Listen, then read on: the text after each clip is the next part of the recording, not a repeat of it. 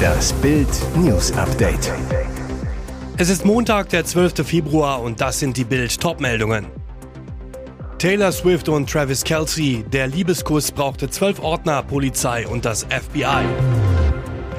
EU verbietet Amalgam, für Patienten wird es beim Zahnarzt teurer.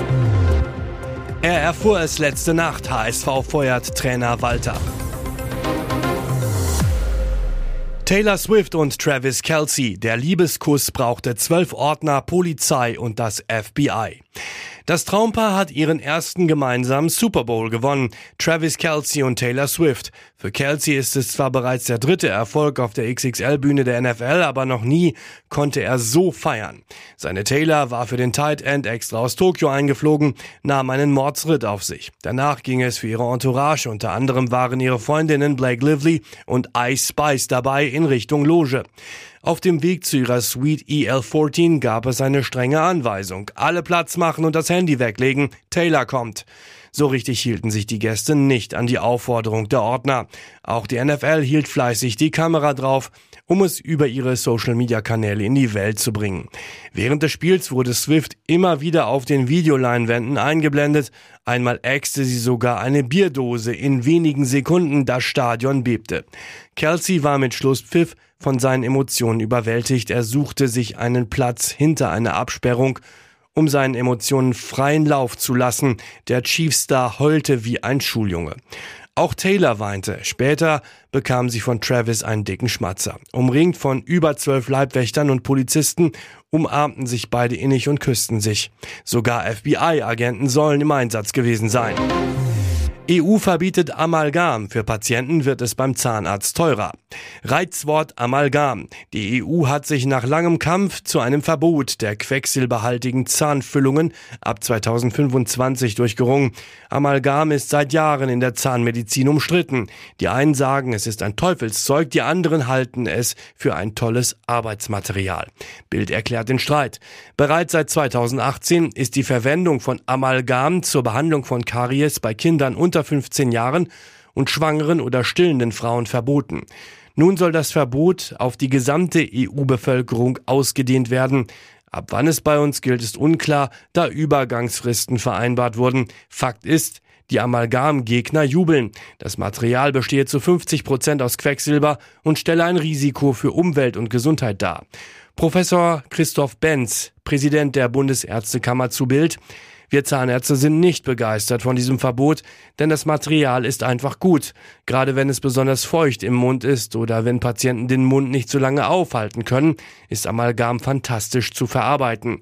Die Befürchtungen hinsichtlich Amalgam sind Unsinn, das haben viele Studien gezeigt. Das Amalgamverbot werde Patienten mit Mehrkosten von 70 bis 150 Euro je Füllung belasten, abhängig von Material, Größe und Zeitaufwand. Er erfuhr es letzte Nacht. HSV feuert Trainer Walter. Trainerentlassung in der zweiten Liga. Der Hamburger SV hat sich nach gut zweieinhalb Jahren von Tim Walter getrennt.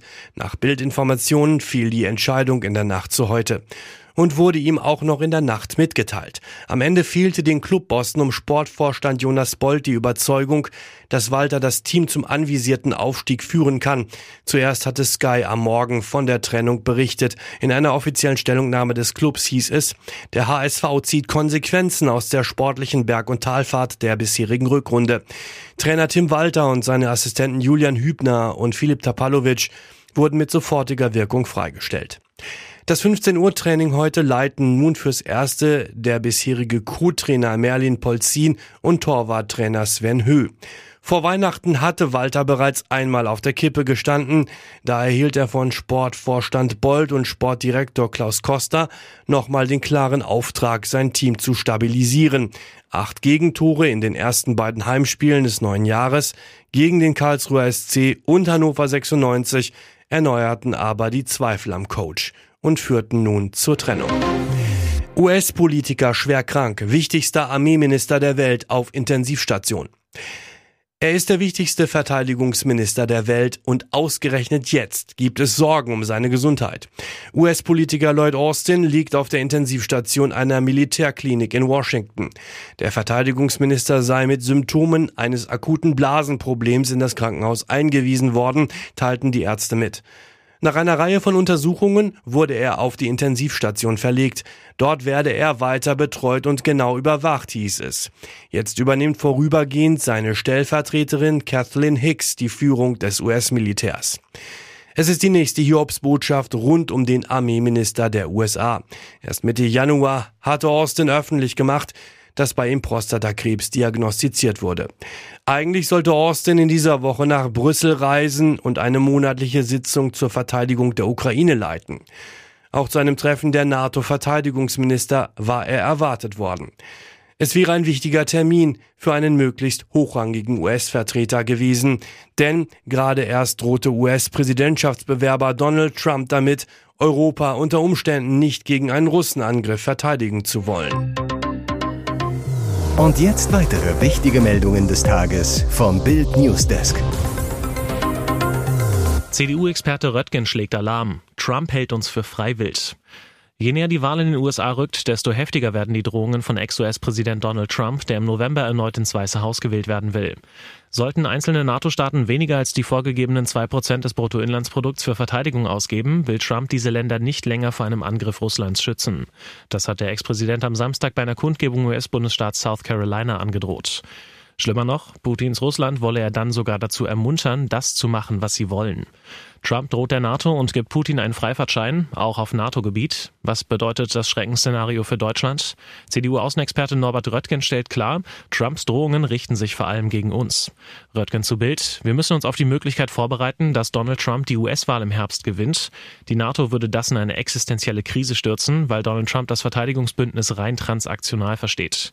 Wer aus seiner Sicht nicht ausreichend zahlt, wird von den USA nicht beschützt. Diese Staaten erklärt er zum Freiwild. Gemeint sind in erster Linie wir Deutschen. Der CDU-Politiker appelliert daher, sich auf eine Wiederwahl Trumps vorzubereiten.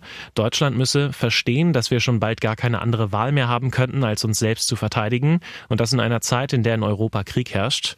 Wir müssen das als Europäer schaffen, weil alles andere eine Kapitulation vor Putin wäre. Heißt, ganz konkret bedeutet das, dass wir in Europa die Rüstungsproduktion massiv hochfahren müssen.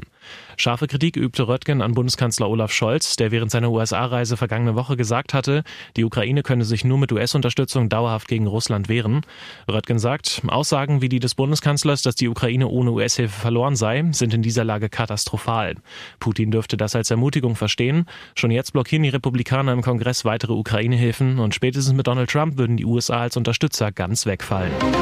Weltrekordler verunglückt in Heimat. Marathonstar Kiptum ist tot. Marathon-Weltrekordhalter Kelvin Kiptum ist tot. Der Kenianer starb bei einem Autounfall in seinem Heimatland. Auch sein Trainer verstarb bei dem Unfall, das berichten mehrere Medien übereinstimmt. Kiptum soll am Steuer des Wagens gesessen haben, der gegen 23 Uhr Ortszeit in Kaptagat von der Straße abkam. Neben seinem Trainer saß auch eine Begleiterin in dem Auto. Laut Polizeiangaben wurde sie schwer verletzt. Nach ersten Ermittlungen hatte Kiptum die Kontrolle über das Fahrzeug verloren, kam von der Straße ab und kollidierte mit einem Baum, bevor der Wagen 60 Meter weit in einem Graben landete. Leichtathletik-Weltverbandspräsident Sebastian Coe auf X, ehemals Twitter, ein unglaublicher Athlet hinterlässt ein unglaubliches Vermächtnis. Wir werden ihn sehr vermissen. Kiptum hatte im vergangenen Oktober den Weltrekord pulverisiert. Er war die gut 42 Kilometer in Chicago in zwei Stunden und 35 Sekunden gelaufen und damit gleich 34 Sekunden schneller als Ex-Rekordhalter Kipchoge ein Jahr zuvor in Berlin gelaufen. Bei den Olympischen Spielen in Paris sollte es in diesem Jahr eigentlich zum Duell zwischen Kiptum und Kipchoge kommen. Kiptum galt als heißer Kandidat, um als erster Mensch die magische Zwei-Stunden-Marke unter regulären Bedingungen zu knacken. Hier ist das Bild News Update. Und das ist heute auch noch hörenswert. Im Nieselregen gingen Hunderttausende Berliner am Sonntag zur Teilwiederholung der Bundestagswahl von 2021. Nur knapp die Hälfte der Wahlberechtigten stimmte nochmal ab und verpassten mit ihren Kreuzchen der SPD und der FDP eine Klatsche. Nach Auszählung aller Wahlbezirke büßte die Partei von Kanzler Olaf Scholz in der Hauptstadt 1,2 Prozentpunkte ein, bleibt aber mit 22,2 Prozent die stärkste Partei. Dicht gefolgt von den Grünen mit 22,0 Prozent, minus 0,3, wie in der Nacht zum Montag auf der Internetseite des Landeswahlleiters ersichtlich war. Die FDP stürzt auf 8,1 Prozent ab, minus 0,9. Die Linke hält mit 11,5 Prozent praktisch ihr Ergebnis von 2021. Bitter für die FDP, sie verlieren dadurch einen Sitz, denn der Bundestag schrumpft auf 735 Plätze. Dazu gewonnen haben die CDU und die AfD. Die Christdemokraten kamen von 13,7 Prozent auf jetzt 17,2 Prozent. Die in Teilen rechtsextreme AfD konnte sich von 7 Prozent auf 9,4 Prozent verbessern. Am Freitag war es weltweit das Gesprächsthema. Das Interview von Trump-Kumpel Tucker Carlson mit Kreml-Tyrann Wladimir Putin. Der russische Herrscher hat in dem zweistündigen Gespräch nichts wirklich Neues gesagt. Also was erhoffte sich Putin wirklich von dem Interview? Kreml-Sprecher Dmitri Peskov behauptete im Anschluss an das Interview, das amerikanische Interesse daran sei unbestreitbar und der Kreml sei vor allem an der Reaktion auf das Interview im Ausland interessiert. Gegenüber der russischen Oppositionszeitung Medusa bestätigten Quellen aus der Kreml-Administration, dass Putins Interview nicht für ein russisches Publikum bestimmt gewesen sei und dass der Kreml beabsichtigt habe, im Westen Nachrichten zu generieren und Hysterie zu erzeugen. Aber einer der Gesprächspartner von Medusa fügte hinzu, dass ein Ziel des Interviews darin bestanden habe, dem russischen Publikum im Inland zu zeigen, dass Putin aufgrund der Popularität immer noch den globalen Diskurs beeinflussen könne.